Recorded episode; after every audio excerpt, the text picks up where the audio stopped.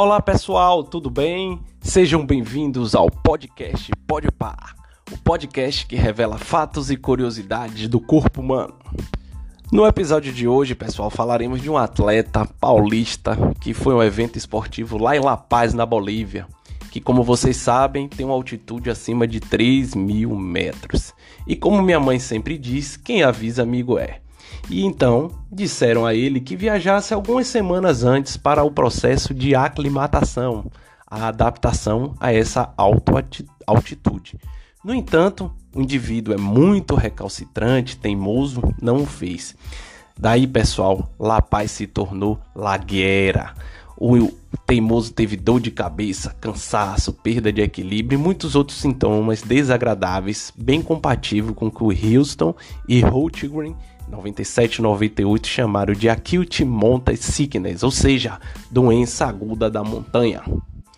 Esta varia com o ritmo da ascensão, né, a altitude atingida, a duração da atividade e se inicia logo 6 horas após a presença do indivíduo no local que fez, onde fez a ascensão e agravando-se até os períodos de 24 horas e a permanência de 2 a 3 a 4 dias seguintes. Bom, e com isso nós temos algumas considerações neste caso em específico, né, que a exposição aguda a essa alta altitude, ela produz um efeito, né, um aumento da frequência respiratória e consequentemente do volume corrente, ou seja, da hiperventilação. Isso é caracterizado como uma resposta fisiológica do corpo quando está induzido, né, que é, é induzido frente a um processo de diminuição do, da pressão do oxigênio, ou seja, a hipóxia. Isso acontece pois em altas altitudes o ar ele vai estar rarefeito nos tecidos Lembrando bem, como West deixou claro, que não é a quantidade de moléculas biodisponíveis no ar, mas sim uma rarefação tecidual devido à baixa pressão parcial de oxigênio, que vai cair e vai impedir essas trocas metabólicas do alvéolo para o tecido, promovendo a dificuldade da captação do gás. Essa resposta fisiológica é feita pela ativação de quimiorreceptores periféricos e centrais, que são, são sensíveis às variações de conteúdo do O2 no sangue arterial. Então, assim aumentando de, 5 a, de 2 a 5 vezes aproximadamente o ciclo da ventilação, quando comparável ao indivíduo que está no nível do mar com a pressão de oxigênio normal. Essas alterações hematológicas elas ocorrem também em função dos ajustes fisiológicos importantes no, no atleta e no indivíduo que está numa alta altitude para transportar o oxigênio para os tecidos.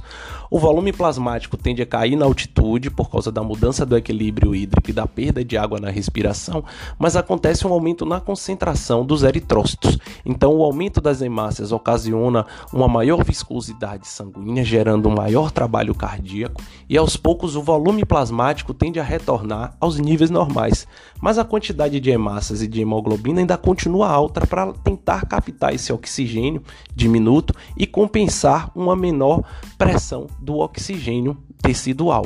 Então, a exposição do indivíduo na altitude aumenta a superfície de capilares para melhor abastecimento de sangue com O2, e a altitude também desencadeia uma diminuição do número mitocondrial e redução de algumas enzimas oxidativas, que aqui podemos destacar a citrato sintase, sucinato desidrogenase e a citrocromo oxidase. Vale ressaltar também que o indivíduo em altas altitudes ele está sujeito a uma modificação na sua composição corporal, porque diminui a sua massa muscular, reduzindo as fibras rápidas e lentas, e acontece um decréscimo da massa corporal total e também do percentual de gordura pode estar diminuindo. E aí algum de vocês podem questionar, por que a pressão de oxigênio e do gás carbônico elas ficam reduzidas? Né? Porque existe uma resposta integrada à altitude elevada. E aí vocês podem me dizer, numa resposta integrada, a altitude elevada ela diminui a pressão de oxigênio, ativando quimiorreceptores. Aqui destacamos os quimiorreceptores periféricos, né, nos nervos dos pares décimo e nono, é, com estímulo ao centro respiratório, especificamente no bulbo, que vai causar uma hiperventilação. Essa hiperventilação aumenta a pressão de oxigênio e diminui a pressão de CO2. A diminuição da, da pressão de CO2 vai levar a um aumento do pH. Um aumento do pH vai gerar um processo de alcalose respiratória que vai gerar uma hipoventilação. E aí vem a pergunta que não quer calar. E agora, José? Sistema renal, atuando, vai promover uma diminuição da excreção de hidrogênio e uma diminuição da reabsorção de bica, diminuição da reabsorção do bicarbonato. Esse bicarbonato reduzido vai favorecer o aumento da excreção, né, do aumento do pH, que vai ficar normal e vamos voltar de novo àquele processo de hiperventilação compensatória. Nesse sentido, os quimiorreceptores são os mecanismos pelos quais as células especializadas elas detectam essas variações dos níveis de CO2, O2 e de hidrogênio no sangue.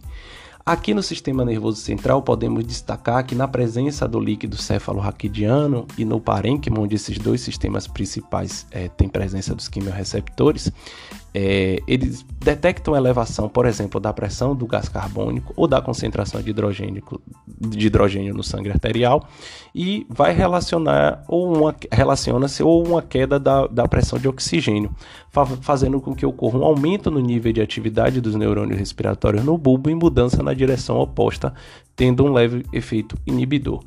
A necessidade do corpo de eliminar o CO2 é o estímulo mais importante para a ventilação em pessoas saudáveis. No entanto, o CO2 ele não atua isoladamente e vários fatores químicos reforçam ou inibem este efeito. Os quimiorreceptores aqui periféricos, eles localizam-se na região do arco aórtico, arterial, carotídeo e respondem primeiramente às alterações da pressão de CO2 e pressão de hidrogênio. É, as reduções do, no, nos níveis de hidrogênio são estímulos para incrementar a ventilação, no caso de uma hipóxia tecidual, quando há a alcalose metabólica.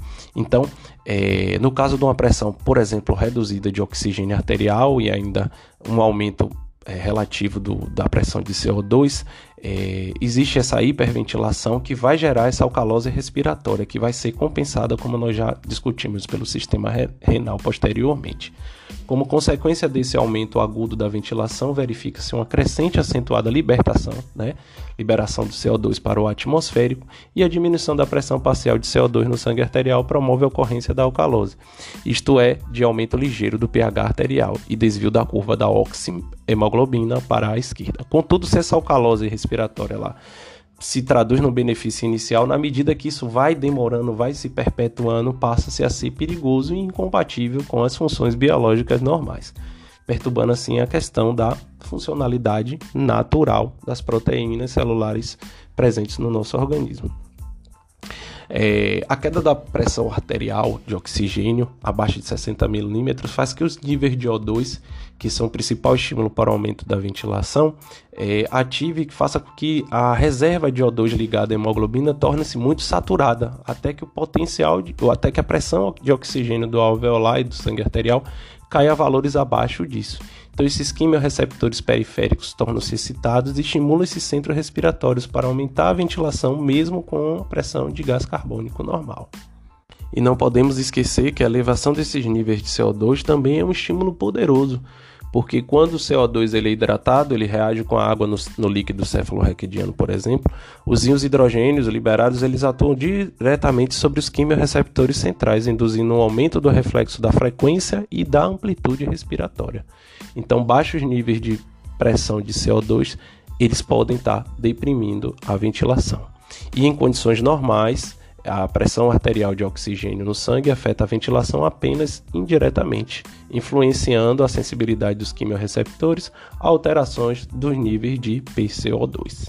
Então, baixa de, de pressão de oxigênio potencializa o efeito da pressão de gás carbônico. Altos níveis de pressão de oxigênio diminuem a efetividade da estimulação por gás carbônico. Assim, pessoal, então, as alterações cardiorrespiratórias em resposta integrada a altitudes elevadas se dá pelo aumento da ventilação no sangue arterial ocorre a diminuição da pressão de oxigênio abaixo de 60 mm de mercúrio, aumento do pH numa alcalose respiratória, com fluxo sanguíneo pulmonar alterado em função da aumento da resistência pulmonar, aumento da pressão na artéria pulmonar, hipertrofia do ventrículo direito, é, presença da vasoconstrição hipóxica em função da resistência pulmonar e a curva da, do, do, da pressão de oxigênio na hemoglobina aumenta em função do 2,3 de fosfoglicerídeo, é, glicerato, desvio para a direita, né, um, uma pressão de oxigênio de 50% acima, aumentando, e uma diminuição do, da afinidade do O2 em função da pressão de oxigênio é, ter aumentado é, em relação a foi o fator de dissociação do desvio para a direita. Deixamos aqui claro que todos os é, participantes do, do grupo trabalharam de forma equânime e isonômica no desenvolvimento desse trabalho e deixamos também claro que seja um pode pá, não um pode não, em função de fazer o processo de aclimatação antes de se dirigir a algum tipo de competição em altas altitudes.